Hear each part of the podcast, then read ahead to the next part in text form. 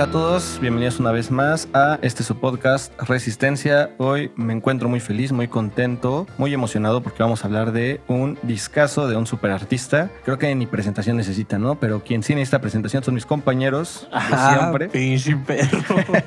Lalo Nájera y Edu, ¿cómo están? Todo chido, mi buen Doren. Ya con las introducciones de señor Vergas. Y todo chido. Tú, Tocayito, ¿qué tal te encuentras el día de hoy? También un poco ofendido por lo que acaba de decir Rubén, pero me encuentro chido. Es que necesitamos presentación, ¿verdad? Sí, no necesitamos presentación. ya tenemos, toca. ya tenemos muchos fans. Pero no, estoy, estoy chido. También eh, me emociona mucho hablar de esta persona que, por cierto, también es Capricornio. O sea, un tipazo, güey. eh, talentoso, increíble. Yo pensé que era Sagitario, ¿me creerás? No, pues es unos meses antes más. Sí. Pero bueno, este, como ya lo vieron en la descripción y en la portada, hoy vamos a hablar de un disco de diciembre de 1971, Honky Dory de David Bowie. Eh, ¿Les gustó el disco? Yes, en inglés. Yes, en sí, a mí la verdad sí me gustó el disco. No es un disco que yo haya escuchado completo antes de investigar para él. Había escuchado canciones que me gustan, pero completo la verdad sí me gustó, me gustó bastante. ¿Tú, Tocayito? También, Tocayito. Fíjate, bueno, yo sí lo había escuchado completo, pero sin ponerle gran relevancia o importancia a todo lo que pasaba. Pero ahora ya que lo escuchamos para un episodio, sí me gustó todavía más. Y sí se me hace de los más chiditos a mí de, de Bowie, por el estilo y la esencia que se maneja. Sí, claro. David Bowie tuvo una cantidad impresionante de discos, de conciertos, de mucho material, colaboraciones, etcétera. Era un todólogo ese cabrón. Sí, no, y aparte escupía pues, hacía música de, hacía todo de el tiempo, todo, ¿no? hacía de todo. Pero bueno, en fin. Este disco es especial porque es, es de los primeros trabajos de David Bowie. Eh, Bueno, ya había sacado un disco que era homónimo. Bueno, dos discos que eran homónimos. Uno que no pegó casi nada, otro que empezó a pegar hasta como el 71, 73, hasta que salió Honky Dory. Por eso lo escogí, porque es como el primer trabajo ya con un sonido muy serio, letras muy serias y con mucho significado. Este, una gran producción eh, de Ken Scott Sí. también mezcla de Ken Scott y coproducido por Ken Scott también, ¿no? junto con David Bowie. Sí. También Ken Scott fue este ingeniero de grabación, ¿no? Grabó, mezcló, produjo. Y también este, muchos fans de, de eso que decías que está temas de lírica y todo eso ya más avanzados para David Bowie. Es como el parteaguas donde dicen que es donde se empieza a gestar la, la esencia y lo que iba a ser Exacto. David Bowie. Sí, a partir de ¿no? este disco es donde empieza mucho, se empieza a ver esas pinceladas, ¿no? De lo Sí. que iba a ser Sus destellos. Sus, ajá, Sus exacto, destellos, sus- justamente. Sus, letras, ¿no? Honky Dory es un disco que salió, como lo dije, el 17 de diciembre de 1971. Aparte de David Bowie, músicos increíbles, pero pues también, así como hablamos en, en Revolver, ¿no? De, de Jeffrey Emerick. Y hablamos, por ejemplo, en Thriller, ¿no? De, Bruce de. Aquí también yo creo que vale la pena hablar mucho de Ken Scott.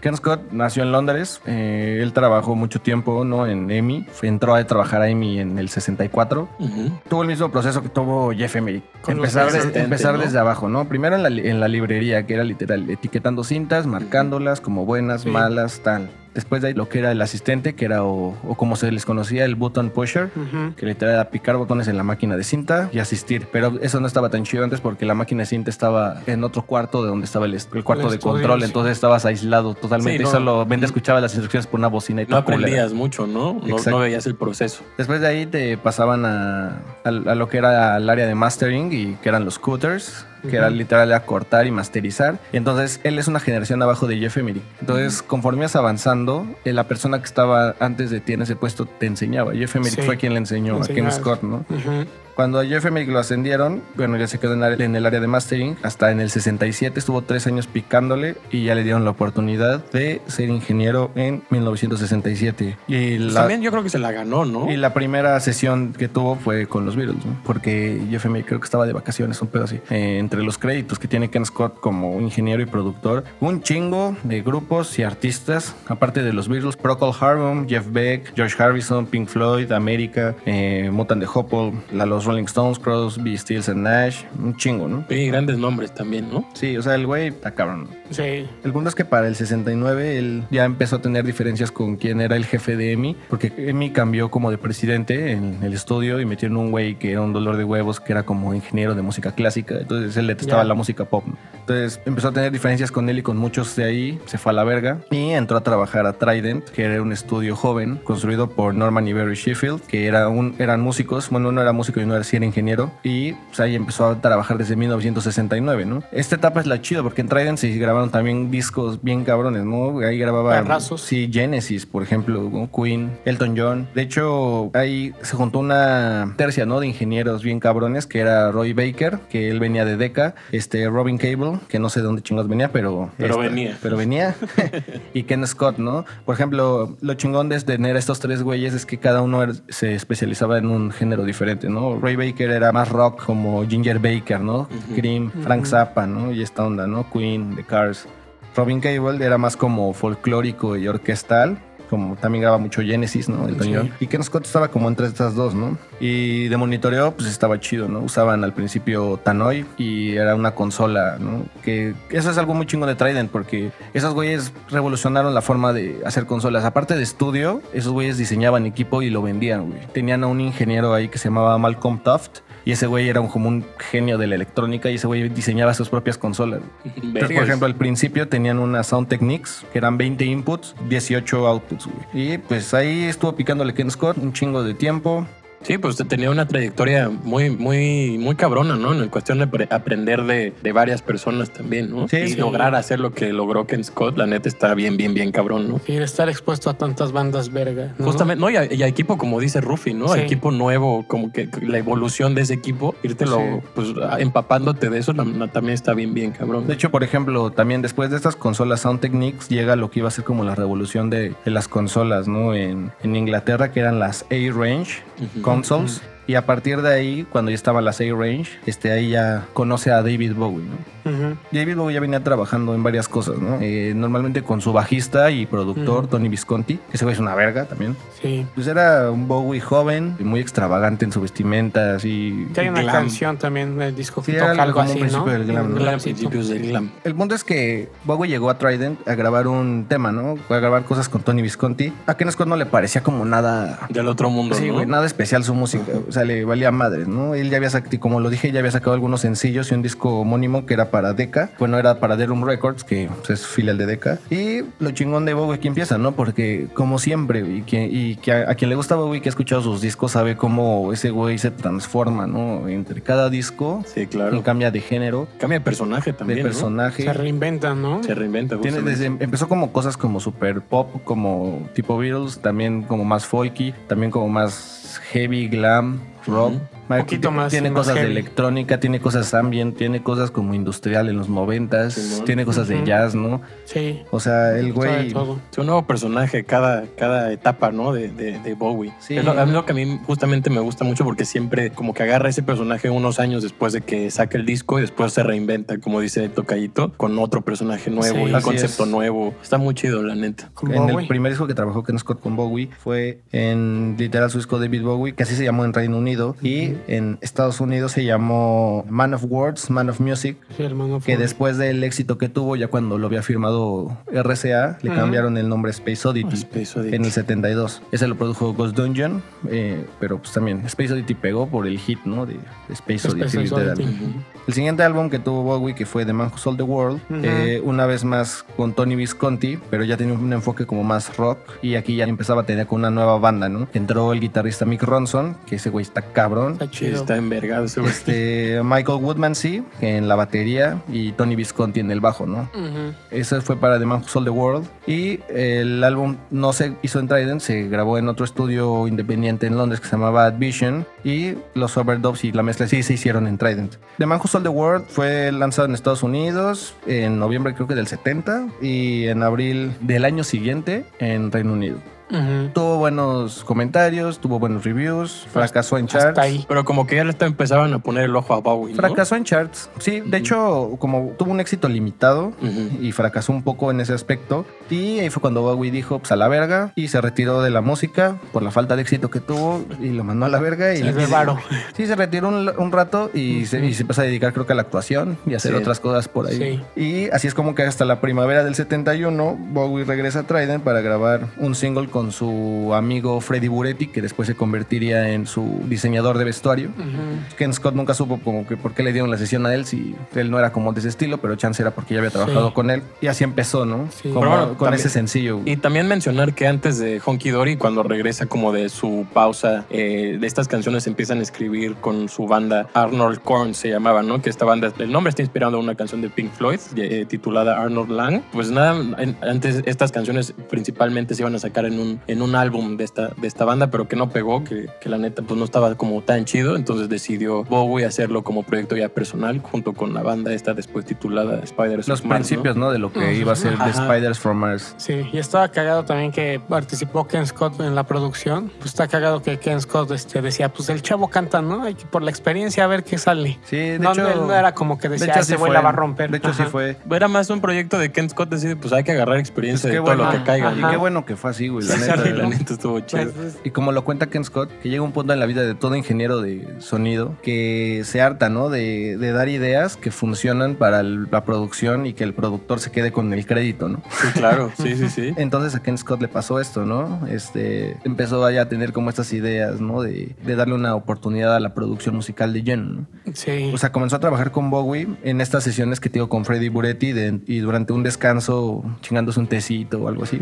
Este Bowie le mencionó como esta idea, ¿no? De que quería producir un disco y quería empezar a la producción musical. Para esto David Bowie ya había roto su relación con Tony Visconti y acaba de conseguir un nuevo management, ¿no?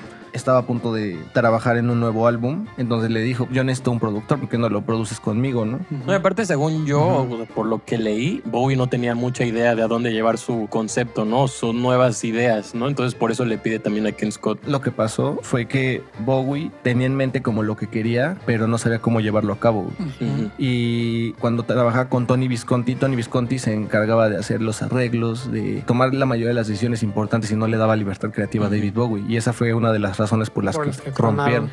Entonces Ken Scott lo que hizo fue darle libertad creativa a Bowie para que hiciera lo que se le diera la gana. huevo. Qué chido, la neta. Pero sí, o sea, Bowie sí sabía Ujú. como qué Sí. quería hacer, ¿no? Ujú. El punto es que cuando le dijo Bowie que ya tenía un nuevo management y que estaba a punto de trabajar en un nuevo álbum, Bowie tenía planeado producirlo él solo, pero no se sentía seguro, ¿no? De hacerlo, así que pues, le dijo, güey, venlo a coproducir conmigo, ¿no? Tira paro. Pues obviamente este güey Ken Scott no iba a decir que no, güey, pues era una oportunidad para empezar como a agarrar callo, ¿no?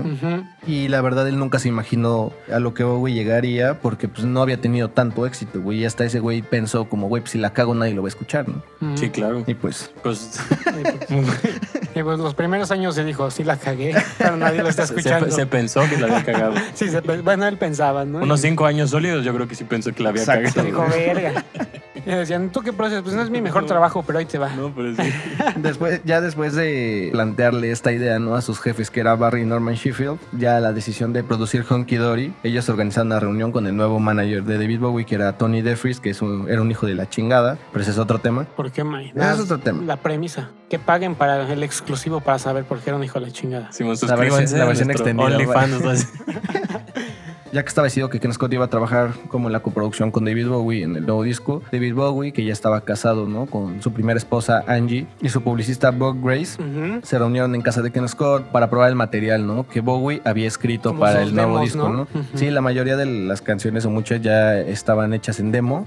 O sea, para Ken Scott, digo, trabajar con Bowie era una oportunidad bien cabrona, ¿no? O sea, la neta, o sea, era alguien que venía de no pegar tanto, güey. Era alguien talentoso, con el que se llevaba chido, pero justo porque no había pegado tanto, no se imaginaba que iba a convertirse en una estrella bien cabrona, ¿no? Sí. Sí, claro. Pues estaban tan abajo que lo único que les quedaba era crecer. No, pues dos. intentarlo, ¿no? Y obviamente- ¿qué y tienes que perder? O sea, Ya ya, no podían ir más para abajo. En, Ajá, en su cabeza era para arriba.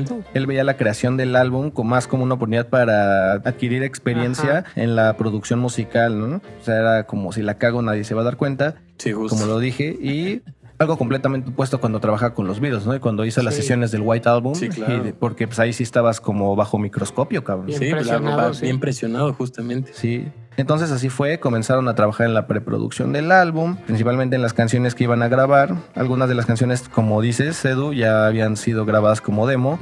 Este iba a ser el primer álbum con lo que se convertiría ahora sí en The Spiders from Mars, que es Mick Ronson en la guitarra, Woody Woodmansey en batería y el nuevo bajista que es Trevor Boulder.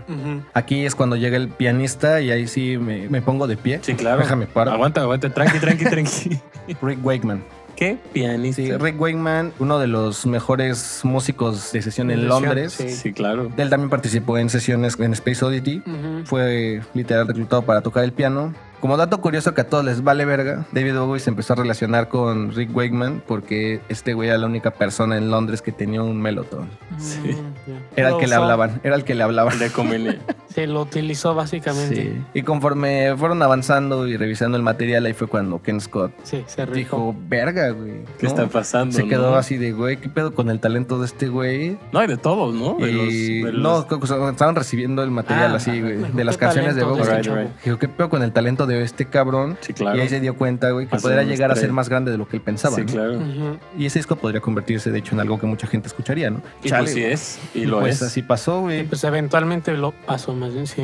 Sí, porque es de esas veces que a lo mejor te lo escuchas y dices, está bien verga lo que estoy haciendo. Y sale y, Sí, sí, claro. No, pero pues se tarda en No, pero bueno, con la el pedo. experiencia que tenía Ken Scott, yo creo que sí pudo lograr decir, güey, este cabrón, vamos a hacer algo grande, ¿no? Sí, mínimo o se la pasó bien, ¿no? O sea, Se que la es pasó muy bien. que... Sin drogas, pero se la pasó muy bien. Sí. Puro té. Es con que, puro té. es que con Scott ya estaba, no tan grande, pero tenía como en sus medios 20, ¿no? Creo. y Para este disco, Bowie tenía ya- 24. 24, güey. Ujú, bien chavitos, los dos, y ya, ya casi era papá el güey y todo, imagínate. O sea, Pensé que había sido bueno. El Zoe. exacto, pero él ya sabía que iba a ser papá. Ah, sí, sí, sí. Right. ¿Quieren comentar algo más del disco antes de empezar con las canciones? Eh, yo traigo un datito que, que el disco, después de toda la preproducción y todo, empezó a grabarse el 8 de junio y terminó de grabarse el 6 de agosto de 1971. En, en sí el disco se tardó dos semanas de grabación, dos semanas de mezcla. Bueno, ahorita yo estoy dos semanas procrastinando y sin hacer nada, ¿no? Pero bueno, este, yo creo que deberíamos empezar con el mínimo el Sí. top 3, ¿no? Si top- tienen un, sí, un pero top antes, 3 antes sí tengo los datitos Ah, aquí sí, como... sí, échalos, su- échalos. bueno, su portada sí se me hace también algo muy referente al, Ah, claro. a- a- al pop, ajá, sí, ¿no? Y sobre todo con esta influencia de, de, Andy Warhol. Andy Warhol, Entonces, ¿no? este, pues a mí lo que se me hace cool es que la portada como que está inspirado en la época de oro del cine, ¿no? En esta Marlene Del cine mexicano, man. El cine mexicano. Silvia hombre. Silvia es- Pedro Infante también era. Esa es la de oro de Pedro Infante, ¿no? Sí. No, pero la de No, esa es la de plata. Es la de plata. No, pues. No, no, sí, man, no es lo como, que estoy las como los de bodas, ¿no? 50 años. Sí. No, la de Hollywood, my. Y pues este fue monocromática y ya después le dieron así como la coloración así chida. Y Ujú. pues la pose fue la que estaba inspirada, ¿no? Entonces a mí se me hace muy chido. Que este ya traía un contexto o una onda muy artística, muy popular, muy pop, enfocal pop, pero ya muy de él, ¿no? Muy, Sí. muy chida. Y pues en el disco también menciona o como que hace mención de tres iconos americanos, ¿no? Sí. Como es el Andy Warhol, Bob Dylan y Lou Reed. Eh, Sí. sí. la portada está inspirada en la actriz Marlene Dietrich, Mm. en una pose de una foto que Bowie llevó al set. Y fue diseñada por George Underwood, que George Underwood es su amigo desde morro, güey. Así desde morrito, morrito. Y de hecho, como dato, George Underwood fue el que le metió un putazo en la cara a Bowie cuando eran jóvenes. Le dejó el ojo Le así. causó, ajá, le dejó esta pupila dilatada permanentemente. Pensé, pensé que era de nacimiento. Fíjate, No. nunca había sabido este Entonces. Ese, güey, llama, George ¿no? Underwood fue el que le metió el putazo, le dejó la pupila dilatada permanentemente y es lo que le da el estilo característico a Bowie. Y Yo aún pensé así, que había sido un putazo en un bar. ter- no, terminaron siendo amigos Compas, todavía. Simón. sí. No, toca ahí en heterocromia es cuando aparece, tienes un, sí, un sí. ojo de un color y Y otro de de otro. Yo Sí, pensé, pero que, no. pensé que era un color. No, pensé de hecho, el efecto que te da Ajá, era es como de eso, heterocromia, pero es porque ¿no? tiene Sí, la pupila, dilatada. Sí. Ay, ay, Pero pues le dio su apariencia Icónica. definitiva, Icónica. ¿no?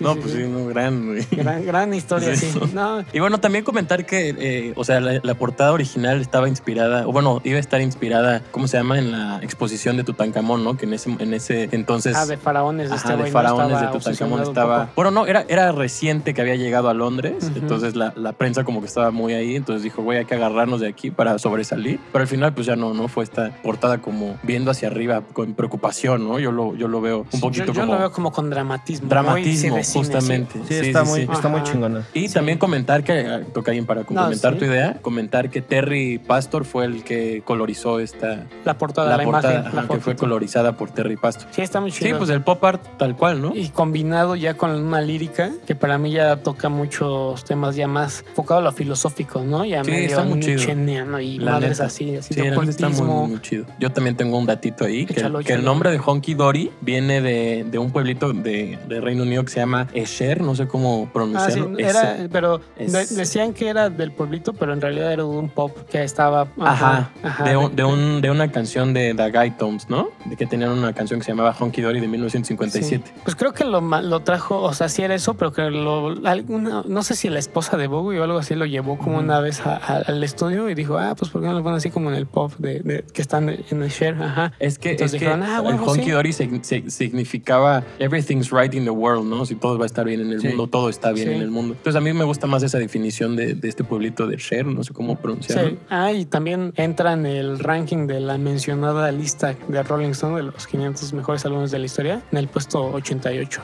Pero bueno, top 3, o si no es top 3, tres canciones que recomendarían a alguien que no ha escuchado este disco. Ah, yo sí tengo un, mi top acá ya definido, pensado. Este no me costó tanto. Ahí les va, miren. Número 3, el de Bewley. The The Brothers. Brothers. Ese es mi número 3. Número 2, para mí, Life on Mars. Quizá para, a lo mejor sería como la 1 para mucha gente, pero a mí sí me gusta mucho, se me hace una joya, pero no le gana a Changes, que sería mi número 1. Ok, muy bien. Felicidades. Siguiente. Gracias. Yo tengo a Cooks en tercer lugar. Órale. Me gusta bonito, cómo sí. empieza la instrumentación. Al principio no me gusta mucho, o sea, como que no conecto tanto, pero cuando empieza ya las baterías me gusta un chingo. Y el pianito Ajá. que tiene ahí Sí. también me gusta un chingo. Creo, que- creo que ¿Qué el más? pianito en todo el disco es, Sí, claro. es la base, Sí, sí, ¿no? sí. Está Sí, sí, sí. cabroncísimo. Y segundo lugar, yo creo que diría Oh You Pretty Things. Me gusta mucho también. Me me gusta gusta. también la instrumentación pasada de verga. Mm. Y en primer lugar, Queen Beach. Esa, esa canción me, Sí, me, la neta, me revoluciona muy chido esa, esa canción. Sí, está muy verga. sí, está bien chida. Yo en número 3, Queen Beach. Esa es mi tercera canción favorita del disco. Ok, La número 2 es Life on Mars. nice. Increíble. Y mi canción favorita del disco es Quicksand. Sí, Esa la está neta. muy filosófica. Quicksand está, está bien chida. cabrón. No, los pan, bueno, ya después vamos a comentar. después, los ¿no? panitos? Los paneos Ah, también, sí, sí. A mí no se me hace nada pesado de escucharlo No, de fin, pesado. Eso es lo chido que me De hecho, Y, dura, y no dura tanto, dura 40 minutos, creo, un pedo así, ¿no? Sí, 41, 39. 41. 42, minutos. Ajá, 42 minutitos. Sí, la verdad Sí. está- Bueno, ahí, varía la versión, pero sí, normalmente está como entre 39 y 41 Sí, minutos. la verdad, o sea, te digo, yo no era un, un disco que yo había escuchado anteriormente completo, pero la verdad, o sea, como disco, la neta, te la pasas muy chido. Está chill para un te la pasas muy de bien. semana Ajá, que quieres justo, escuchar está muy musiquita. Pues qué bueno que lo hicieron. Se hicieron un paro. Gracias por no correrme. Escuchándolo.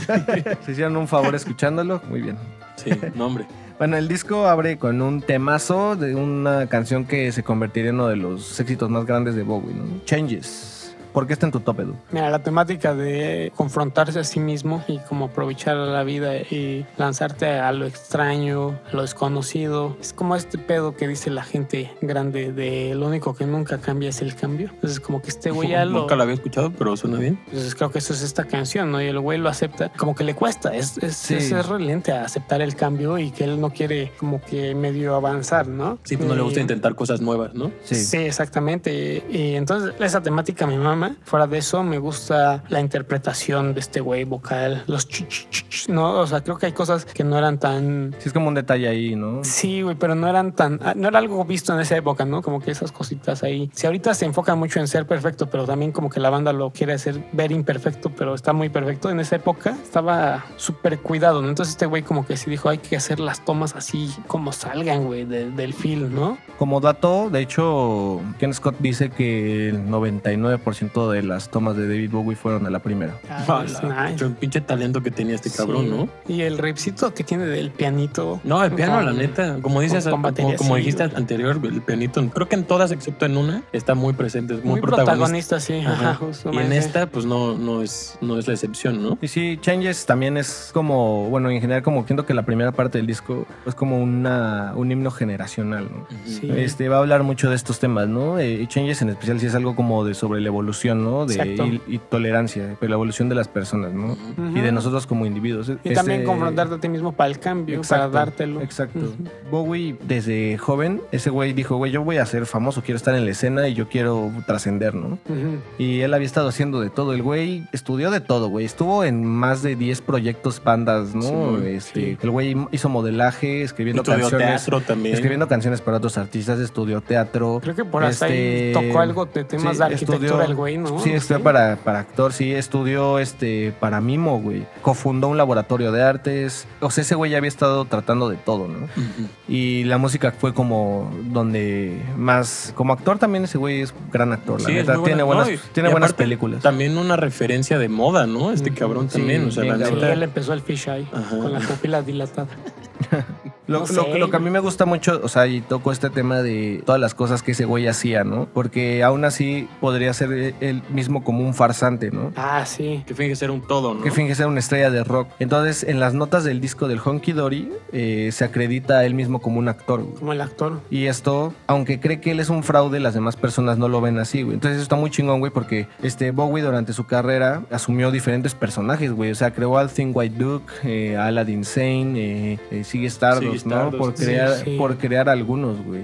Sí. Entonces eso está bien chingón, güey. Es algo recurrente en muchos artistas, ¿no? Como que se sienten un fracaso. Síndrome del impostor ya. O sea, el- ahorita el estudiado güey- por la psicología. Ajá. O sea, el güey dejó de actuar, ser una estrella de rock para comenzar a actuar, ser diferentes Sí, personajes. claro. Sí. No, y lo logró bien cabrón, la neta. O y sea, que si lo ves, nunca dejó de actuar. Este, la canción también habla de muchos temas, ¿no? Y como dices, lidiar como con los cambios, ¿no? De la vida Sí. y de nosotros y aceptarlos, ¿no? Pero está, está cagado porque, como comentamos ahorita, fue muchos personajes que evidentemente llevan un cambio siempre, ¿no? Un nuevo personaje con otro y que empieza a cantar que está como con medio miedo de cambiar personalmente y seguir adelante cuando este cabrón era todo lo contrario, ¿no? De querer siempre evolucionar, de querer siempre ser mejor, de Sí. querer siempre estar a- en la vanguardia, no sé Entonces es que muchas veces las personas que lo hacen o que se avientan tanto son las que se mueren mucho de miedo, pero... Sí, claro. Pero, lo sí, logran pero bien, se cabrón. avientan al... Ajá, no es como aprovechar y se...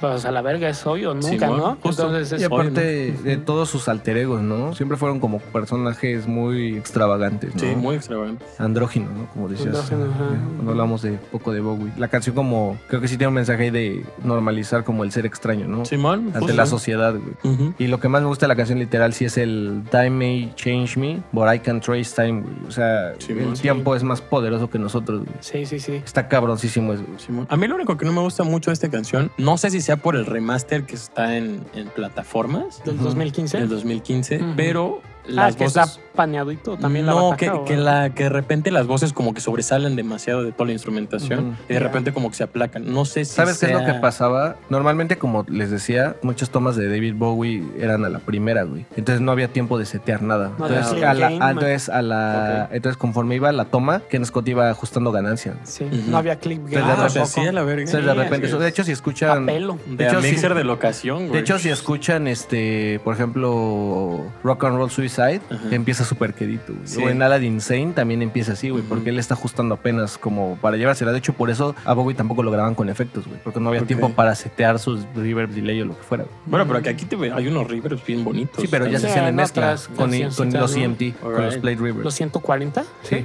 Ah, nice. Ya, pinches ñoños. Pero Ah, bueno, perdón. ahorita vamos a con las especificaciones técnicas. Este, Igual las cuerditas que están como justamente mencionando, a mí estas dinámicas que a ti dices que te saltaron un poquito, a mí me mamaban porque cuando se calmaba la voz, no sé si ya fue parte del arreglo por estos pedos o algo así, pero había como una camita de cuerdas ahí Sí. atrás bien bonita, ¿no? Y No, y el sax del final, Sí, el el, sax sax, de- del final está precioso esa que también madre. es Bowie, ¿no? Es Sí, una también es Bowie. chulada, güey, sí. Y Pero bueno, está precioso esa Y madre. bueno, sí, este, básicamente la canción, este, habla también como esto de las generaciones, ¿no? Y de cambiar y de Sí. los cambios que hay. Que es un tema Este, recurrente en todo sí, este disco, ¿no? Este, las, las generaciones mayores siempre se van a sentir desconectadas de las generaciones jóvenes, ¿no? Sí. Y, y van a, y van a criticar a estas, ¿no? Como actualmente con la música de antes era mejor, o Sí. el rock es cultura. Y lo que dice Bob es que si cada generación aporta en la actualidad, güey, y, en, y en la sociedad, ¿no? Y en el mundo. Y la juventud siempre será la que nos haga avanzar, güey. No te puedes quedar en el pasado nada más o en las Sí, cosas. Todo avanza. güey. Regresando a lo único que nunca cambia es el cambio, ¿no?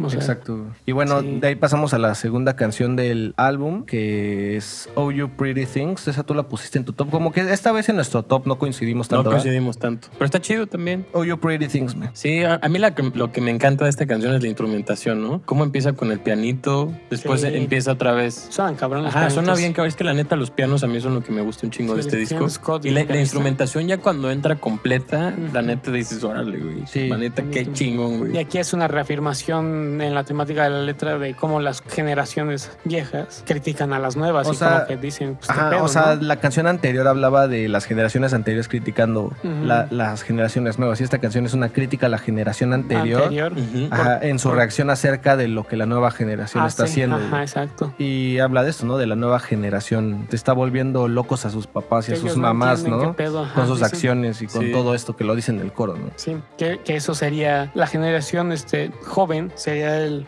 Oh You Pretty Thing, ¿no? Sí. Como querértelo, hacerlo, haciéndote lo lindo, ¿no? Como Sí, que- justo endulzando, ¿no? Ajá, Como endulzándolo. Diciéndote algo duro, pero tú Pero fine, ¿no? como que empezando Y obviamente, y obviamente Bowie aquí de 24 años, él está del lado de la generación joven, ¿no? Sí, claro. Y él quiere que la generación anterior acepte los cambios y de paso, como lo dice el coro, ¿no? Al Homo Superior. Sí. Esto ya hace referencias a Nietzsche con su concepto, ¿no? Del Ubermensch. Ubermensch, que es el hombre superior, ¿no? Un Superior. Superman. El Superman. El homo, ¿cómo Como dice. Bowie? Como lo dice en esta canción, el homo superior. Sí, lo es el Homo Superior, que hace referencia a esto. Él para esta época estaba muy influenciado por este cabrón, ¿no? por Ujú. Friedrich Nietzsche. Friedrich Nietzsche. Sí. Y, la- y también otra cosa que me encanta de esta canción es, primero, bueno, el solo de piano, que ni siquiera lo había mencionado, pero me gusta un chingo. Las claps que tiene con- Mm. cuando empieza la instrumentación, la neta, no sé, me, me- me gusta cómo se siente, Sí. me gusta cómo te llega de madrazo, ¿no? Está, Es está, como está un bonito. elemento que te introduce Ajá, sin esperarlo y te, Ajá, te sin esperarlo, tacha, justamente. ¿no? Creo que es lo que más me gusta, que no lo Sí. estás esperando y Sí, te está llega. chido. Pues no sé, a mí me llena mucho. Esas claps, la neta, están muy, muy chido. Sí, a mí el coro también me parece bien chido. Es como viniendo de como los versos que este güey te lo tratan de endulz- endulzar los papás, como en el corito, como bien prendido, como decir, pues así somos. Así somos, a la sí, pues qué. Esta canción tiene una transición muy bonita con lo que Sí. sigue, que es Eight Line Poem, que tal cual Sí. es un poema de ocho líneas, que está bien bonito y medio confuso por ahí. Aquí es donde puedes empezar a ver el liricismo de David Bowie, ¿no? Y su habilidad para escribir, exacto, güey. Sí, ¿no? Sí, esta Pues canción- Un poeta, ¿no? Y puede tener diferentes interpretaciones, ¿no?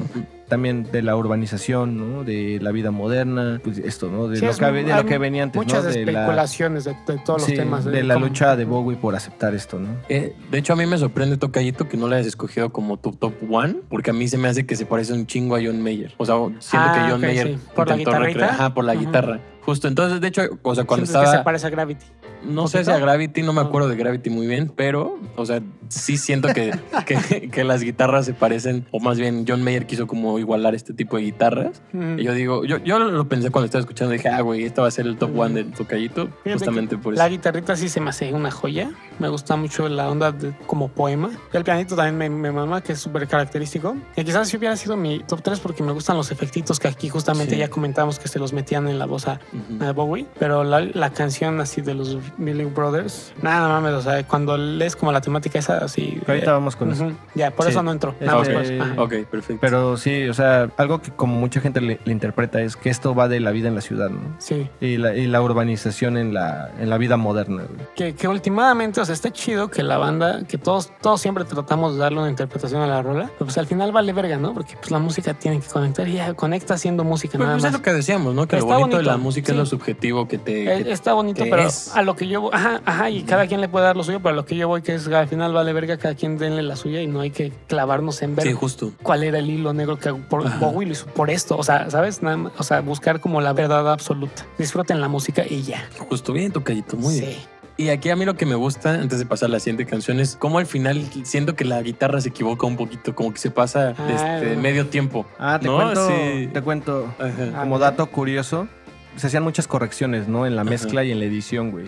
Entonces habían tomas que sí servían chingón, pero los cortes no estaban tan bien hechos, güey. Ajá. Entonces, si lo escuchas con audífonos, que seguro sí lo escuchaste, Sí, así lo sí escuché. se notan, se nos llegan a escuchar durante todo Los el disco varios, varios, varios saltos o brincos y, errores ahí de Sí, edición.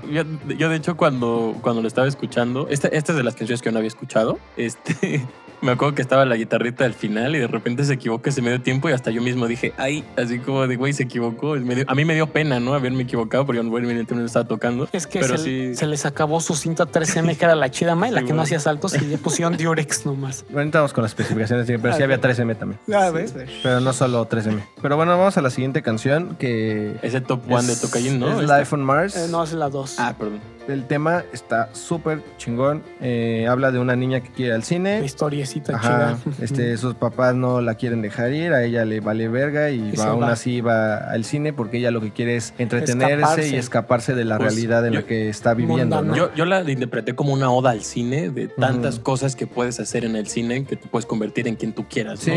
En, sí. Siendo actor, siendo eh, director o también hasta viendo la película en la Sí, interpretación que claro. tú tienes personal, puede ser lo que tú quieras. Está muy, muy chido. Y más siendo como parte de la época dorada de Hollywood, Sí, claro. ¿no? O sea, es Sí, cuando sí. la gente Y te estaba digo- embobada. Y idiota. te digo, sí, y justo ella va al cine como para escapar De la con esta realidad que ella vive y se da cuenta que la película que está viendo es exactamente una parodia. Una de sátira la- ajá, de lo una, que ella está exacto, una sátira de su realidad que también es una mierda. güey. Sí. Entonces esta situación hace que Bowie se pregunte si existe vida más allá de donde nosotros estamos, ¿no? O vemos, o un tipo de arte, ¿no? Este, Sí. y también hace preguntas ya existencialistas, ¿no? Sobre el escapismo, ¿no? De cada quien a través del arte, ¿no? Porque el arte es una representación de, De lo, de, nuestra, de vida. nuestra, de nuestra realidad, güey. Sí, por más culera que esté, o más bien por más oscuro, distorsionado que esté tu arte, al final sigue siendo representación de la vida, que es lo que se supone que mucha gente trata de escapar por medio del arte, ¿no? Esto sería como un luba y cabrón raro. No Sí, tenía nada. está raro, está raro.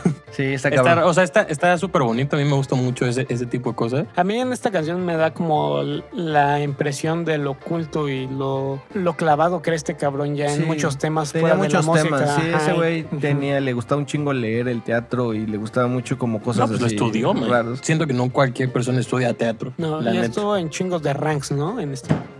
No se tengo un datazo. Ah, yo pensé que no se deje. A ver, yo dije, ¿qué pedo? Caso cerrado.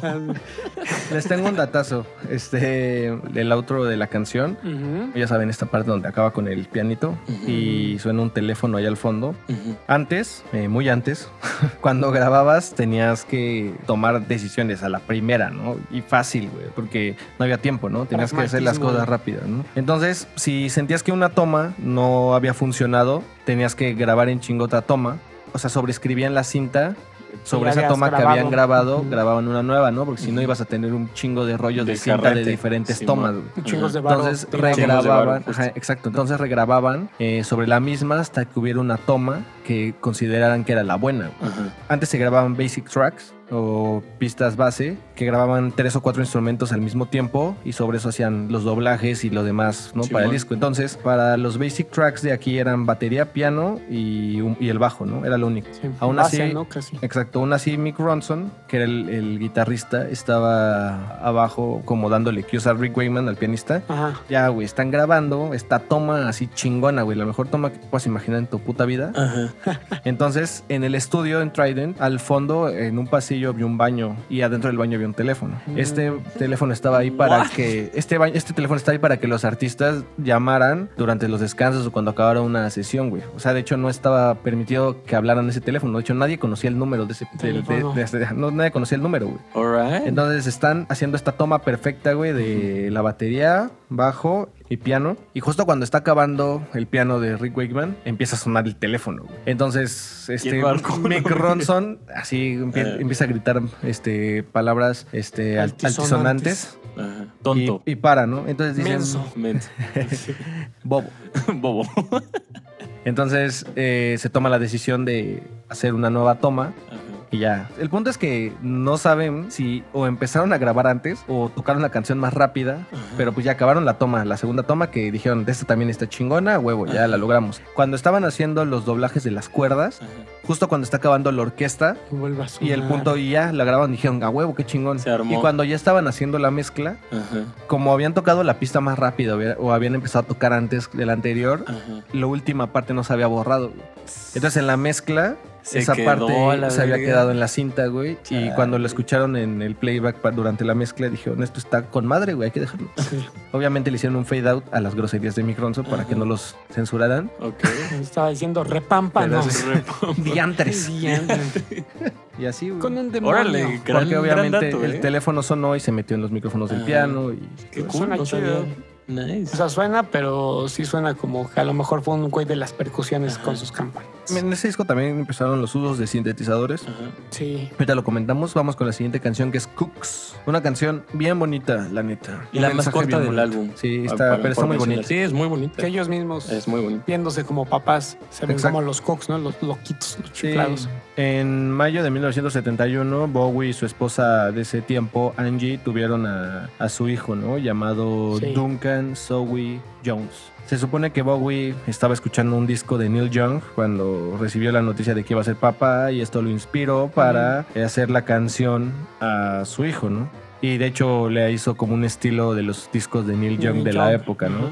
Que a mí el piano, como decía Lalo, me gusta un chingo. Se me hace como de cabaret, güey. Sí, Está está, bien súper bonito. Lo que yo les iba a decir es que yo lo sentía más como inspiración de los Beatles o de McCartney, ¿no? Que Sí. en ese tiempo Ah, este. Ken Scott seguía trabajando con, Con George Mark- Harrison nada más. George. Ah, con George Harrison, que se me hacía un poco más con inspiración al principio. Sí. Pero ya Sí. una vez que entran los pianos, la neta sí le da como un, una revolución diferente, ¿no? Sí. Un sentido diferente a, a la música. Está muy chido. Sí. Por eso también es de mis, De de mis faps, faps, faps. Nice. Y que fun fact también eh, el Scott aplicó un poco la ñera y, y se voló varias cosas de, de las guitarras con- que trabajaba con George Harrison Yes. y las aplicó en este disquito para unas guitarras Yes. que se graban acá. Y bueno, vamos con la siguiente canción que es Quicksand. Sí. Tu top 1, ¿no? Ahora sí. Sí, me gusta mucho la- porque es una canción muy filosófica. güey. Sí, Tiene esta lucha de Bowie con lo desconocido, ¿no? Y se hace preguntas que no tienen respuesta, Sí, ¿no? Que sí, profundas. ajá, exacto, como las preguntas así existentes. ¿Y qué significa existir, que güey? estoy, soy, Ajá, dónde exacto. estoy. ¿Qué hay después de la muerte, Sí. no? O sea, se hace preguntas que no tienen respuesta, güey.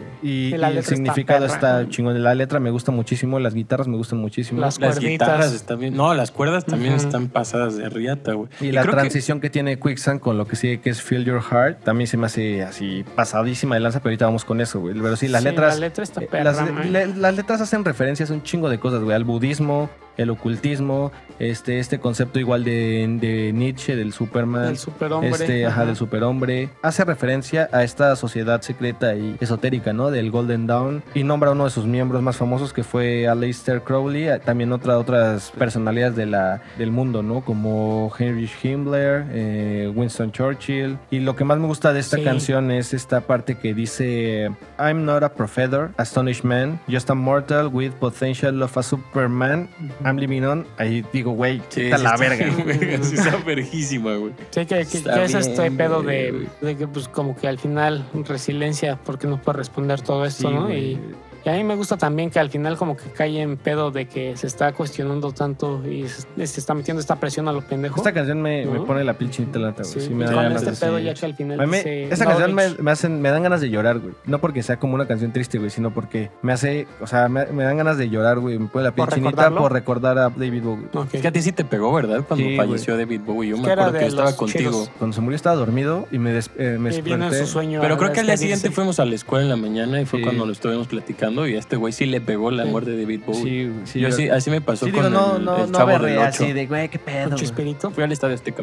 Ah, güey, vestido del chapulín colorado, ¿no? Tu chipote No, chillón. güey, con sus bermudas y Con mis sus, bermudas, sí. sus con sus pantalones así de cuando tenía 10 Y años. su torta de jamón, güey. Sus chapitas, güey. Mis chapitas, sí. Se revolcó. Nah, no es cierto, a güey. mí la neta nunca me gustó el chavo del 8. Pero sí, me, o sea, la neta me hace recordarlo y la neta sí siento así como, güey. Sí te da nostalgia. Sí, esta canción me gusta muchísimo. Y aparte, también, este. Originalmente el basic track era nada más este. Una guitarra y voz, güey. Pero Ken Scott desde el principio se imaginó la guitarra haciéndose gigante, güey. Y después otra vez chiquita, güey. Y Eso- otra vez grande y otra vez chiquita, güey. Esas automatizaciones Entonces, de la... O bueno, que- no sé si son automatizaciones. No, pues antes no existía eso. Ajá. Todos de esa guitarra, la neta, ahora. mis respetos, Entonces, güey, así. ajá, entonces le pidió a Bowie que doblara la guitarra y después le volvió a pedir Y que la doblara y así Ajá, seis veces, güey. Seis güey. veces, güey.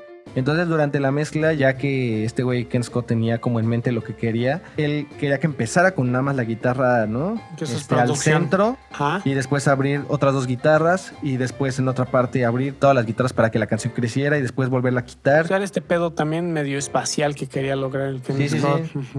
Exacto. También, o sea, aparte de que no existe la automatización, ¿no? Que puedes hacer ahorita en Pro Tools. Simón. Antes tenías que hacerlo tú manualmente, güey. Manual. Y esto también Sí. le daba un chingo de dinámica a la canción. Sí, bien antes, antes así se le daba dinámica a las canciones. Sí, a las mezclas. A las o- o mezclas. tocando más duro, ¿no? A las mezclas así se les daba Y- dinámica. Y que muchas veces también, cuando recién empezó Pro Tools, también lo hacían muchos desde la consola y era manual. hacer- Michael Brauer todo lo Pero, por haciendo. ejemplo, habían consolas análogas que te grababan automatizaciones. Ah, sí. Aquí Pero no, eso ya fue exis- un aquí no poquito más adelante. Sí, nada todavía eso. no. Aquí era que agarrar un pinche plumón y, marcar dónde verga ibas, ¿Dónde por- ibas por- para y- darle? para darle, para regresarte por si la cagabas. Ajá, Simón. Sí, estaba chido. Y también comentar que es un gran cierre del lado A, ¿no? De, de este disco. A mí me encanta cómo cierra este lado A, porque cierra, después de todas estas guitarras, cierra bien tranquilito, ¿no? Como para darle la vuelta a tu disquito. Es lo que yo decía, ¿no? Es Irte como por una un- catarsis de que estás medio acá y explota todo, pum, y ya Y todo sale fine, bonito, ¿no? fine.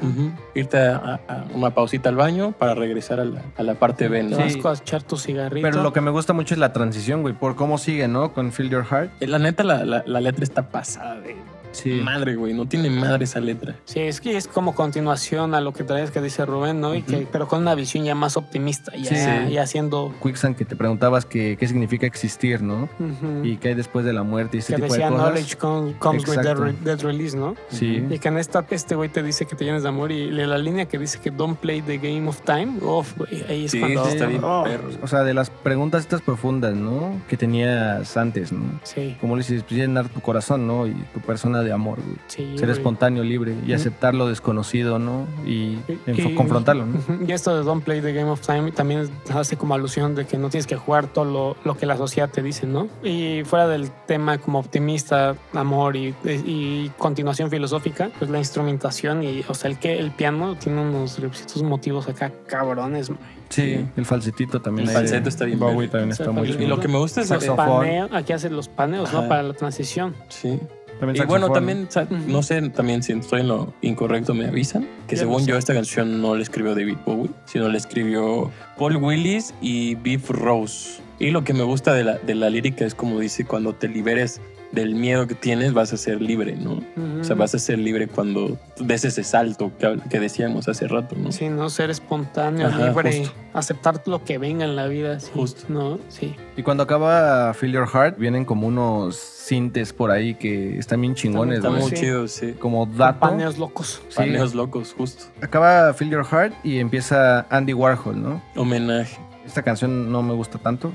A mí se ¿Qué, me hace un Andy poco Warhol? progre, ¿no? El cierre ya La de es Andy como- Warhol no me gusta. Me gusta el riff de guitarra. Esta- Me- los- sí los- me las gusta la guitarras guitarra. están chidas. Pero la canción no me gusta. me Tal vez ya sí es medio porque... progre. Tal vez sí influye que sí es tributo como Andy Warhol y que a mí me- no me cayó en Andy Warhol. Eh, Ken Scott anunció el tema en el altavoz y Bowie lo corrigió. güey. Le dijo, no, pues es- no es Warhol, es Warhol. Warhol. No sé qué pedo, ¿no? Mamadas. Durante la reproducción, cuando ya lo habían grabado, durante la reproducción se queda eso, ¿no? De- desde que empezó a grabar, se quedó. Sí, como en Durante este la podcast. reproducción, este, empezó a jugar con la velocidad de Ken Scott, ¿no? En la máquina de cinta y ese pedo. Mm, Y por pitch. eso, ajá, entonces, como sí, sonaba bien chingón esos cambios de- en la velocidad, pues, lo dejaron y lo grabaron y por eso suena así al principio, ¿no? sí. Y también empezó a programar ahí un sintetizador que era un, un ARP de Trident y es el crossfade que hace de Feel Your Heart a esta canción, esos como sonidos de sintetizador. Sí. Ahí les dejamos en el Instagram una foto del sinte. Pues esta chingonera de esas que antes eran casi unas paredes, ¿no?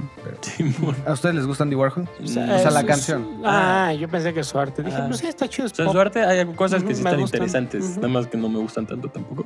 Sí. Pero sí, la canción a mí de los guitarras son los que creo que podría Yo sobresalir creo que es lo que más, ¿no? más, sobresalgo de esta canción son las Sí. guitarras. Sí. La sí, que están, a mí se me hace que como que esa guitarrita, si lo al el riffcillo está chido. Pepsito medio progre. Y me gusta la historia que el Andy Warhol se mamoneó cuando... cuando Wow. Warhol. se mamoneó cuando conoció a Bowie, ¿no? Que era su primera vez que iba a Nueva York. Le tocó la canción en vivo y el güey como que dijo, "Eh, está medio pendeja. Sí, como que Uy. Bowie lo idolatraba Ajá, tanto y este güey como de, güey, no, ni te topo, ¿no? Ese- O sea, no solamente idolatraba él, él como que tenía una fascinación por todo lo que estaba en Nueva York. Ah, ok, Y sí. por la ciudad y por todo lo que había en Nueva York. Entonces Andy Warhol... Él eh, era el, era el el- king, de, ¿no? de Factory, Él era el este, hot shot de igual de. Velvet Underground, este, ¿no? Muchas Ah, cosas. Y de ah, hecho, claro. de hecho terminó Exacto. viviendo ahí Bowie un rato de su vida en Nueva York. Buena Como ciudad. Woody ¿no? Allen, están enamorados de Nueva York. Sí, buena ciudad, ¿no? Tiene su encantito. Pero de ahí seguimos con Song for Bob Dylan, otra canción que podría ser como una clase de tributo o algo más, ¿no? No, Sí. no queda muy claro. Esta canción tampoco es de mis favoritas. Este, Sí, a mí- lo, lo que me gusta de esta canción es que aquí se siente una banda, ¿no? Cuando Ah, está tocando, no, no sobresale ningún instrumento. Muy ni Bob ningún... Dylan eso, ¿no? Ajá, muy Ajá. Bob Dylan justamente, pero sí, tampoco, no, no, no es de mis faves, la neta. Y también resaltar que esta canción está inspirada en Song to Woody de, de, de Dylan. de, Dylan, justamente. sí. Y hace como muchas referencias a la vida y el pasado de Bob Dylan, ¿no? Como menciona él su nombre y, y, pues varias cositas ahí raras, ¿no? Este Sí, güey, man. como si le hiciera una historia. A mí se me hizo como contar una historia de este güey. Ajá, una biografía, Ándale, ¿no? ajá. Así Compró es. su monografía en la papelería, la pegó La y dijo, pegó y te tuvo que y- comprar otra. Y por eso está medio distorsionada porque la veía contra luz, güey. Pero sí, vamos con Queen Beach, que esta sí es, no. Gran mames. instrumentación, No, es increíble, güey. Esta canción fue escrita como un homenaje a Lou Reed y The Velvet Underground, que fueron figuras que influenciaron mucho a David Bowie. De hecho, David Bowie produjo Transformer de Lou Reed. Lou y de hecho, también lo grabó, lo grabó. Ken Scott ese disco también. Y tocaron esta rolita, ¿no? En el Madison Square ha grabado, sí, también, pero eso, no- eso no importa. Con los Reed, estuvo chido. Eh, Lou Reed es un concepto para perros, güey. Ese güey ya estaba enfermo. Ese güey sí quedó loco. Bueno, pero para, pero para Bowie tocarle esta con el güey que fue su inspiración se me hace que ha de estar chido, ¿no? Y O sea, luego Bowie, aparte de esto, tuvo varias inspiraciones. ¿no? También creo que le gustaba mucho Iggy and the Stooges. Ujú. Eh, este, pero sí es un tributo ¿no? a Lou Reed y The Velvet Underground. Eh, la letra me gusta mucho. El riff principal de Queen Beach está influenciado ¿no? por un single de Eddie Cochran que se llama Three Steps on Heaven. Sí, o sea, Bowie aquí habla de, de la gente homosexual y de la gente travesti, ¿no? Dos temas que eran muy hablados en esa época y que No, y también eran- eran tenían un tabú, como, ¿no? Sí, eran como un Sí, era tabú. un tabú, pero que estaban tomando fuerza, ¿no? Sí. Aquí está el Jazz Queen y el Beach. El yeah, Jazz Beach. Queen. De hecho, también usan como el slang británico, ¿no? Sí. Cuando dice esto de cruiser al principio, que cruiser así se le dice a las personas homosexuales en Inglaterra. Inglaterra. Este, y esto de tupu significa que van a tener un encuentro no sexual. Sí. Me gusta un chingo esta canción. Muy Sí, actitud es- punk con la está letra. Van, van bien, ¿no? Sí. Sí. y estos temas, te digo, los ha tocado Bowie diferentes veces, ¿no? Como en Rebel Rebel, Suffragette City. Y literalmente esta Sister Flow se refiere a la Queen Beach, ¿no? ¿Quién va a tener un encuentro sexual con el hombre que el personaje de esta canción quiere estar? güey? Sí. Y vamos con la última canción, ¿no? The Brothers. La canción más larga del álbum. Canción más larga del álbum. A mí se me hace chida porque este Bowie trata de ser empático y simpático con la perspectiva de cómo su hermano vivía la vida, ¿no? Que fue hospitalizado y después se, se- bueno, medio hermano y se suicidó. David Bowie tenía un medio hermano, ¿no? Hijo de su, de su mamá. Sí. Se llama Terry Burns y él tenía varios problemas, ¿no? Como mentales, es- tenía Tenía esquizofrenia. esquizofrenia, ujú. Entonces la canción habla como de, de esto, ¿no? De su relación con su hermano y Su de cómo le, le tenían como miedo, ¿no? Los otros niños y cosas Sí. así de jugar con ellos porque pues estaba mal este güey. Y como que siempre lo y como que lo ocultaban, ¿no? Los padres, Ajá. que no lo vieran. Y la neta sí está. A mí se me, me da tristeza, güey, esta la canción. canción está fuerte, pero también está bonita en el aspecto que Bowie sí se ve Sí. el amor que le tenía a su, a su Sí, hermano. Aquí todavía no se suicidaba su hermano. No, se, se suicidó hasta el 85. Ujú. Hay una parte que ya es casi al final donde entran unas voces que claramente se escuchan como fuera de la instrumentación de la rola. Pero pues yo lo tomo como que este güey quiso dar a explicar de cómo un esquizofrénico de repente es lo que te juega tu mente, ¿no? Y cómo escuchas esas voces así lo que yo raras, también güey. tenía, no o- yo lo inter- interpreté Sí, así, güey. ¿no? Que por la esquizofrenia, ¿cómo vives? O bueno, Sí, como bueno. dices, interpretar cómo se vive como con tratar de ver ¿no? su perspectiva, Y que le meten sus delays y estos pitch, pero Sí. ya es como que sí juega ya con tu mente, ¿no? Sí, dices, está- "Ay, está cabrón, cool. te genera tensión, ¿no? Ya al final, a pesar de que tiene líneas chidas de Kings of Oblivion y Ajá. cosas así, ¿no? También muy, este, o sea, la lírica muy profunda y muy elaborada, ¿no? En esta parte. No, y los reverbs que meten en ciertas, ciertas partes, o sea, de, la, de la lírica están... Están Vamos a ir con las especificaciones técnicas. Dos horas. Y se aguanta, cabrón.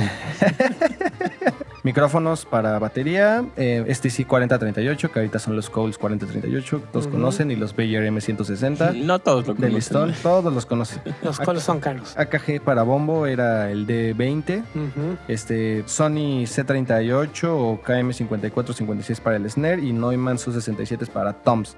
El bajo era un Gibson EV3 directo, o sea, DI. Guitarra era un Marshall Major 200 en el cabezal con un gabinete de mil- 1960A. Con Celestia. Todavía esos estaban chidos, ¿no? Pues hay varios todavía chiditos. Sí. Nunca he usado ninguno, me. Pues, Sí, chiditos. usaba micrófono Neumann, este, un U67, un Ah. 89 directo al, directo al Ah, centro del amplificador. Ok. Y la guitarra siempre fue con un Crybaby. ¿no? Ah, mira, fíjate. Nice. Ah, mira. no, ah, ya. No, o sea, sí está chido el Crybaby. Ah, Sí, Este, ya, ya. La guitarra acústica siempre fue con un U67 o un C12A, que también son micrófonos muy caros. Para el piano es una técnica de tres micrófonos, que eran dos U67 para la parte grave, la parte del medio, y un KM56 para las partes altas, y todo lo limitaba por un par de LA2. Mucho privilegio en este disco. Sí, güey. Y bueno, David Bowie siempre se grabó con un U67 y un C12 al mismo tiempo, y de ahí seleccionaba El C2 a ¿Cuál donde quería? apuntaba. Ah, o sea, eran Al mismo prácticamente misma 90, gra- posición. 90 grados uno del otro para la voz de David Bowie, siempre para switchar cuál estaba más chido, cuál cuál le Nice. gustaba más. Venían con todo esos muchachos. No entendí nada, man. Mira, grababan con cosas caras. Ah, ok. No, pues gracias. Suena Ya, caro, suena ya. caro, ¿no? Suena- no, sonó bastante caro, güey. No entendí ni ver. Pero bueno, ¿alguna calificación que le quieran dar a este disco? Híjole, yo sinceramente sí le daba un 9 de 10. O sea, te digo, no es de los discos que yo había escuchado anteriormente hasta este momento, pero la verdad me la pasé muy bien. Sí me logré meter al disco, entonces yo sí le doy un 9 de 10. Yo coincido con mi tocallito, mira, otro un 9 de 10 también. Me, sí, también, o sea, el hecho de que sea tan digerible, que te lo eches de principio a fin bonito, ya, con eso, 9 de 10 para mí. Sí, yo le doy un 95. La neta, no es mi disco favorito de David Bowie, Imagínate si fue el favorito. pero la verdad, 10.1. la verdad sí logró este, muchas cosas con este disco. Es el primer disco Ajá. con Eso- el que va a presentar a su banda de Spiders from Mars, porque como dato, no había ni siquiera salido este disco cuando Bowie empezó a grabar el siguiente disco con el que sí cambió la vida de la banda, de David Bowie, de, De David Ken Bowie. Scott y de todos, Sí. güey, que fue The Rise, eh, The Rise and Fall of Ziggy Ziggy Stardust and the Spiders from Mars. Ajá. Este, igual tampoco es mi favorito, pero es un gran disco. Cambió también totalmente el género. Y aquí como que se empieza a ver, ¿no? Este, Sí. Con sus inicios del glam. Este disco es como más folk más rock. folk, más eh, pop, algo así. rock pop el también. siguiente va a seguir algo más glam. Sí. Y también es un gran disco. Gran disco. Sí, la neta, grandes canciones, grandes letras, grande todo. Y pues nada, viva David Bowie. Viva México. Ah, perdón. Grande todo del David Bowie. Sí, la verdad, sí, eso que dices, eso que comentas, Mae, del que fue el principio o, o el, la catapulta, ¿no? Que, que metió a David Bowie ahí, la neta está muy, muy, muy chido. La verdad, sí, escúchenlo, se la van a pasar muy chido, como yo lo hice. Escúchenlo. Y bueno, eh, gracias por habernos escuchado hasta acá. No se olviden de seguirnos en Tu Resistencia MX en Instagram y Twitter y Resistencia Music en Facebook. Nos vemos en la próxima semana con otro gran disco, o puede que no. Depende. Depende que también. Depende a quién le toque. Ah, váyanse adelante. A mí, papi Bye. Rin. Bye. Oigan, y a todo esto, Trident, ¿en qué momento empezó a hacer chicles?